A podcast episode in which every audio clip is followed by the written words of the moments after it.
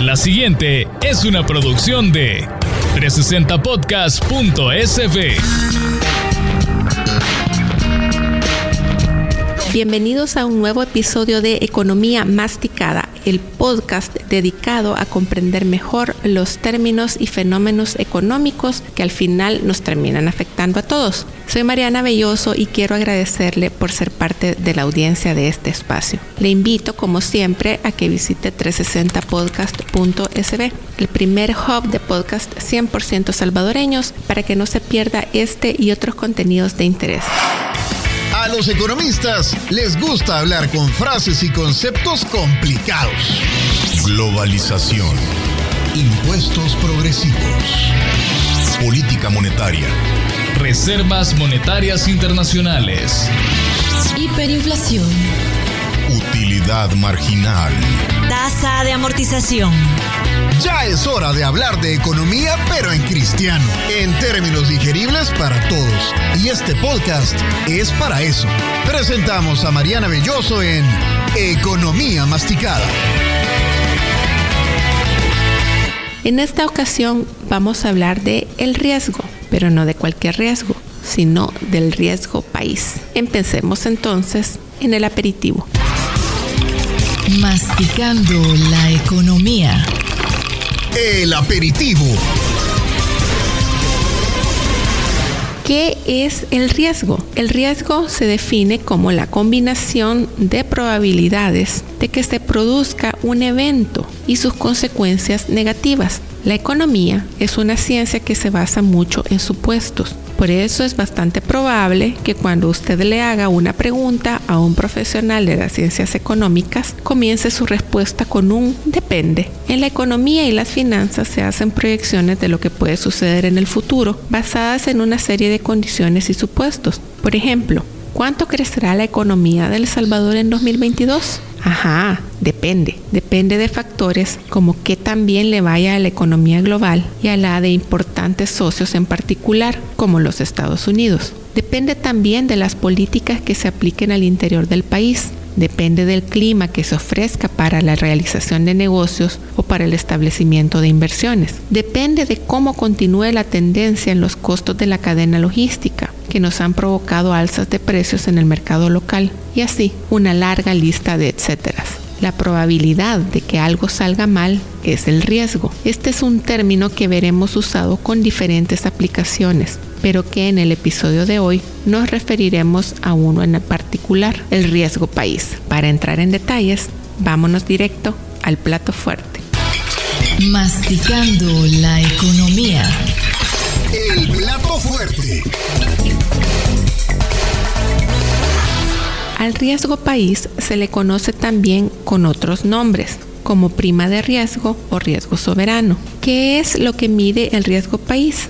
Pues mide la probabilidad de que una determinada nación caiga en incumplimiento de sus obligaciones financieras, es decir, de las deudas que tenga, debido a factores que van más allá de los riesgos relacionados a los préstamos en sí. El riesgo país es menor cuando a una nación se le percibe como buena paga y es más alto cuando por el contrario se le considera una potencial mala paga. Existen empresas especializadas que se dedican a evaluar los perfiles de riesgo de los países y son las firmas calificadoras de riesgo. Cuanto mayor sea el riesgo de una nación, peor será la calificación que reciba. ¿Cómo nos afecta a los ciudadanos que el país tenga una buena o mala calificación de riesgo? Nos afecta porque cuando los gobiernos buscan financiamiento en el exterior, ya sea vía préstamos o con la venta de papeles de deuda, debe pagar un sobreprecio según sea su nivel de riesgo. En pocas palabras, a un país con un perfil de riesgo muy alto le sale más caro conseguir dinero. Y ya sabemos que los financiamientos internacionales y sus intereses se pagan con fondos de todos, que usted y yo, nuestros hijos y nuestros nietos, pagaremos vía impuestos.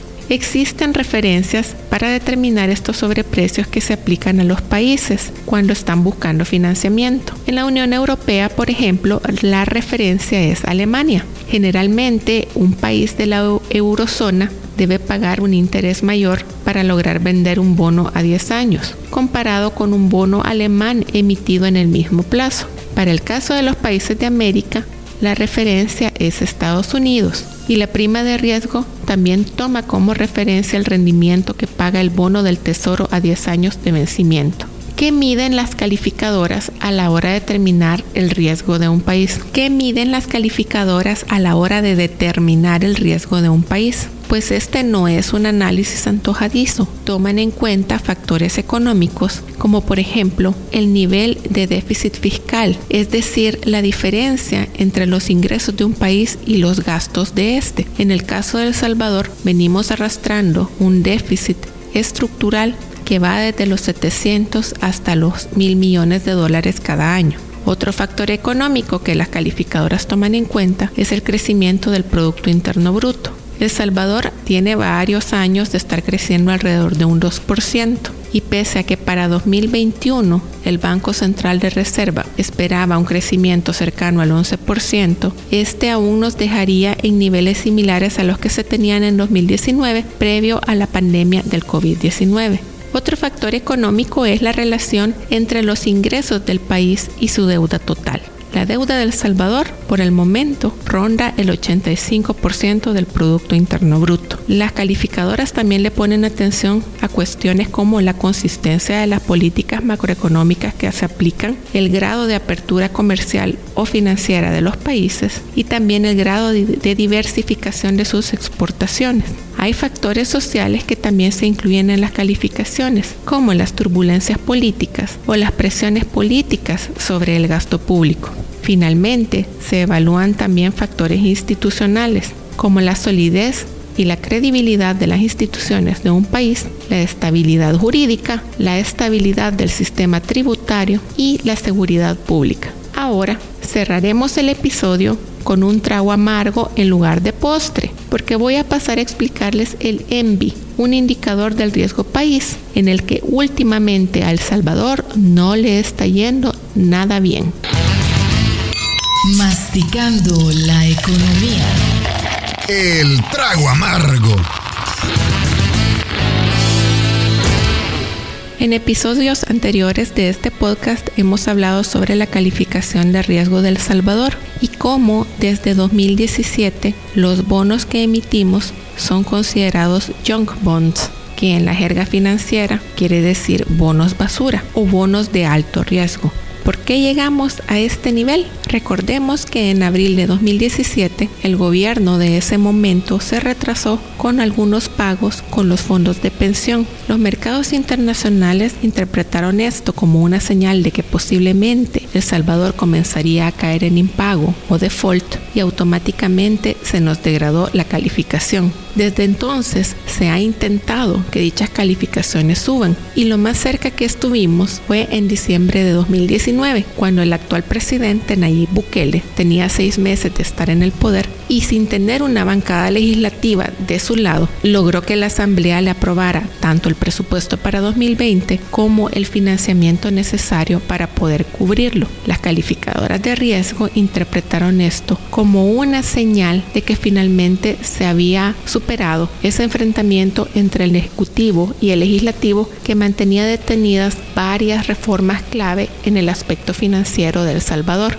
Este era uno de los factores por los que desde 2017 no se había mejorado la calificación crediticia del país. Incluso el ministro de Hacienda de ese momento, Nelson Fuentes, había dicho que las calificadoras de riesgo iban a adelantar sus evaluaciones sobre El Salvador para ver si subían la nota. Sin embargo, 2020 fue un año bastante complicado y episodios como el ingreso del presidente Bukele a la Asamblea Legislativa acompañado con miembros del ejército hicieron que se detuviera esta evaluación positiva de la calificación de riesgo país. Recordemos que la estabilidad política es uno de los elementos que ellos toman en cuenta. Después se vino la pandemia y la necesidad de mayor endeudamiento y en estos momentos El Salvador no solo tiene una baja calificación crediticia, sino que además está en niveles de riesgo país históricamente altos. Para entender esto es necesario hablar del ENVI, el Emerging Markets Bonds Index, o indicador de bonos de mercados emergentes. Este es el principal indicador de riesgo país que se usa y ha sido desarrollado por la firma JP Morgan Chase. Este se refiere a la diferencia de tasa de interés que pagan los bonos denominados en dólares emitidos por países subdesarrollados y los bonos del Tesoro de los Estados Unidos que se consideran libres de riesgo. El ENVI de El Salvador ha alcanzado durante las últimas semanas nuevos récords históricos y en la primera quincena de diciembre del año recién pasado llegó a los 14.21 puntos. Esto es bastante cercano al nivel de Argentina, que con 16.97 puntos se consolidaba como el segundo país con mayor riesgo crediticio en Latinoamérica. ¿Quién está en el primer lugar? Venezuela, con un ENVI de 420.95 puntos básicos. Por debajo del Salvador, en un lejano cuarto lugar, está Ecuador con un ENVI de 8.49 y en quinto lugar se ubica Costa Rica con un ENVI de 5.13. Costa Rica está trabajando actualmente en la consolidación de una serie de reformas fiscales según un acuerdo firmado con el Fondo Monetario Internacional. En el caso de El Salvador, existía también la esperanza de lograr un acuerdo con el Fondo Monetario, pero a la fecha no ha habido noticias favorables al respecto. Con esto concluimos el episodio de hoy. Quiero agradecerles nuevamente por haberme acompañado e invitarlos a que visiten 360podcast.sb, la plataforma de podcast 100% salvadoreños, donde encuentra siempre contenido de interés y de calidad. Búsquenos también en redes sociales, en Facebook y en Instagram como 360podcast.sb y en Twitter como arroba 360podcast-sb. Soy Mariana Belloso y si tiene comentarios, preguntas o sugerencias para mí, contácteme también a través de mi Twitter arroba oso. Hasta la próxima. Esta fue una producción de 360podcast.sb.